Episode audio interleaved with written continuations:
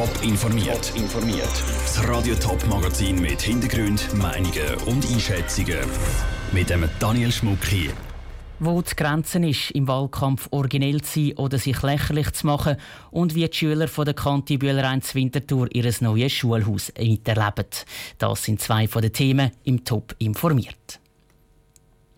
Politik ist langweilig, Politik ist mussgrau, Politik ist top seriös. Aber Politik geht auch anders.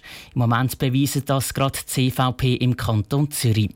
Auf einem Wahlplakat posieren der CVP-Nationalrat Philipp Kutter und die Ständeratskandidatin Nicole Barandun mit Sonnenhut und Sonnenbrille.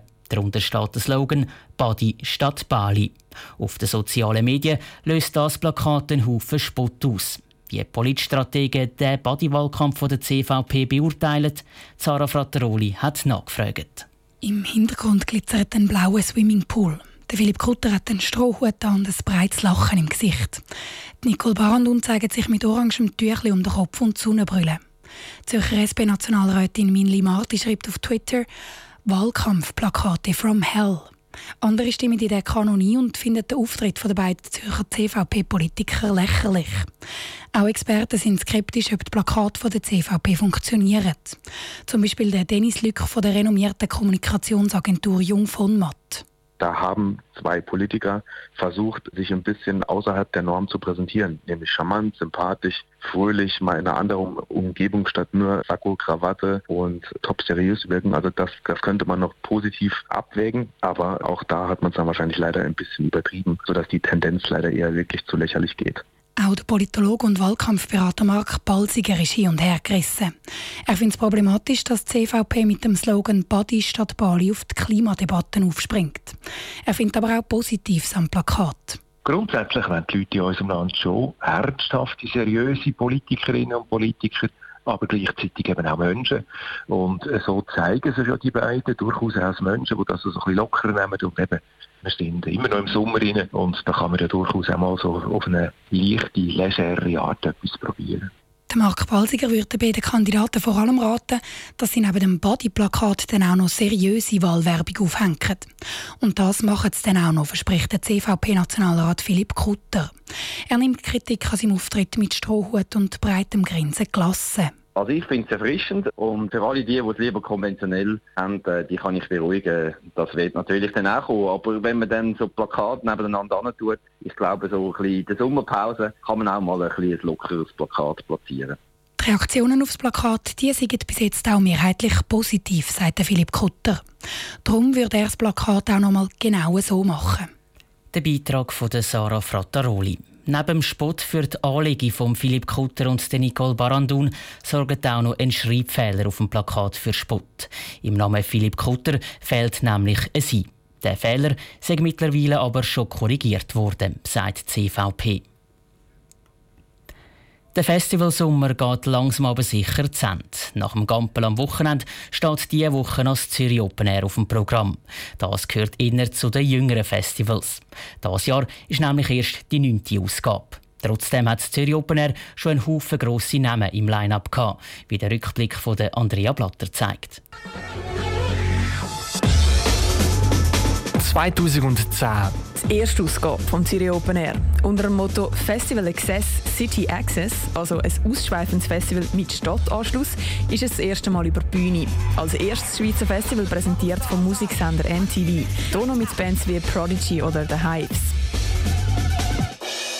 2012. Nach einem Jahr Pause kommt das Open Air zurück mit einem neu strukturierten Festivalgelände und Acts wie The Killers, Skrillex und wieder Prodigy. Die Medien berichten aber vor allem über die schlechte Organisation, weil unter anderem die eigene Open Air Währung nicht so richtig funktioniert. 2013 ist das erste Mal am Zürich Open Air schönes Wetter und es spielt unter anderem die Ärzte. Aber wieder sorgt das Festival eher für negative Schlagzeilen, weil offenbar Lieferantenrechnungen nicht gezahlt worden sind.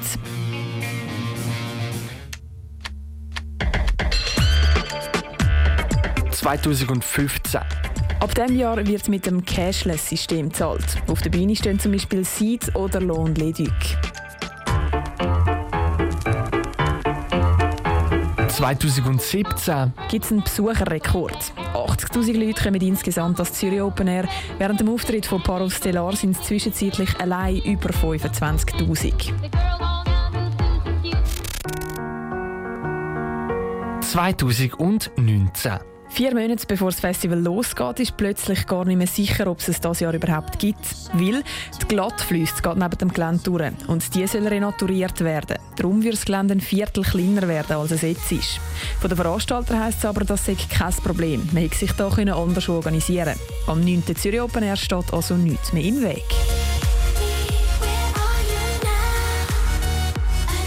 Das war ein Rückblick auf die Geschichte vom Zürich Open Air von Andrea Blatter. Das Festival fängt übermorgen Mittwoch an. Ab dann gibt es laufend Bilder, Geschichten und Videos auf toponline.ch und auf unseren Social Media Kanälen. Die Winterthurer Kanti-Schüler haben es nicht nur im Unterricht streng in den letzten paar Jahren, sondern auch sonst. Sie haben für den Unterricht nämlich immer zwischen verschiedenen Gebäuden hin und her wechseln. Seit heute ist das definitiv vorbei. Das neue Schulhaus von der Kantibühlerein ist am Morgen offiziell den Schülern übergeben worden. Der Ruth Schmenzi war mit dabei. Gewesen. Der erste Schultag nach der Ferien bedeutet immer etwas Neues. Unter anderem wegen dem neuen Schuljahr und dem neuen Lernstoff. Für die Winterthur Kanti-Schüler ist heute Morgen noch etwas Grösseres Neues dazugekommen nämlich ein neues Schulhaus. Jetzt ist alles am gleichen Ort und sie müssen nicht mehr an verschiedenen Standorten in die Schule. Aber nicht nur das sagt mit dem neuen Kante-Schulhaus Böhlereien viel besser, sagt Zürcher Bildungsdirektorin Silvia Steiner. Auch methodisch, didaktisch ist das Schulhaus auf dem absolut neuesten Stand. Wir stehen jetzt da gerade in der Mediathek, die wirklich ganz toll eingerichtet ist. Die ist multiple benutzbar, also die Schülerinnen und Schüler können da einen lockeren Austausch pflegen, sie können aber auch Arbeiten schreiben und das ist modernes Lernen und Lehren. Und so haben die Schüler auch die Möglichkeit, selber zu lernen, ohne dass ihnen der Lehrer alles erzählt. Neben der Silvia Steiner war der Baudirektor Martin Neukomm an der Eröffnung der neuen Kante Böllereien. Es ist ganz etwas Spezielles, wenn die Schüler als Erste in so ein neues Gebiet dürfen. Und er ist auch ein bisschen eifersüchtig. Vor allem das Studium, weil ich bin damals in so einem 70er-Jahr-Bau wo es dann im Sommer sehr heiß wird und im Winter ziemlich kalt. Also dann wäre ich sehr viel lieber in so einem modernen Gebäude in der Schule. Am meisten gestrahlt hat an der Eröffnung der Rektor von der Kante Böllerein. Für die Schüler und auch die Lehrer ist es super in so einem neuen Schulhaus. Die Möglichkeiten, den Unterricht abwechslungsreich zu machen, sind viel besser als davor. Und so lange bräuchte es wahrscheinlich nicht, bis sie sich alle im neuen Schulhaus auskennen, meint der Rektor Martin Bietenhalter. Wir haben jetzt eigentlich unsere Sommerferien hier verbracht. Es war auch schön. Gewesen. So gesehen würde ich meinen, ich kenne das schon und äh, all die aus den Prorektoren aus der Schulleitung auch, Projektleiterin. Aber ich würde jetzt mal für alle Lehrer sagen, eine Woche, das geht relativ schnell. Gebaut wurde das neue Schulhaus innerhalb von drei Jahren. Projektiert sind für das neue Schulhaus knapp 60 Millionen Franken gewesen. Weil aber alles günstig kommt, wird nicht alles Geld gebraucht. Der Beitrag vom Ruth Schminzi. In mehr als einem Monat, am 28. September, gibt es dann auch noch für die Bevölkerung die Möglichkeit, das neue Schulhaus anzuschauen. Dann ist nämlich ein Tag der offenen Tür. Top informiert, auch als Podcast. Mehr Informationen gibt es auf toponline.ch.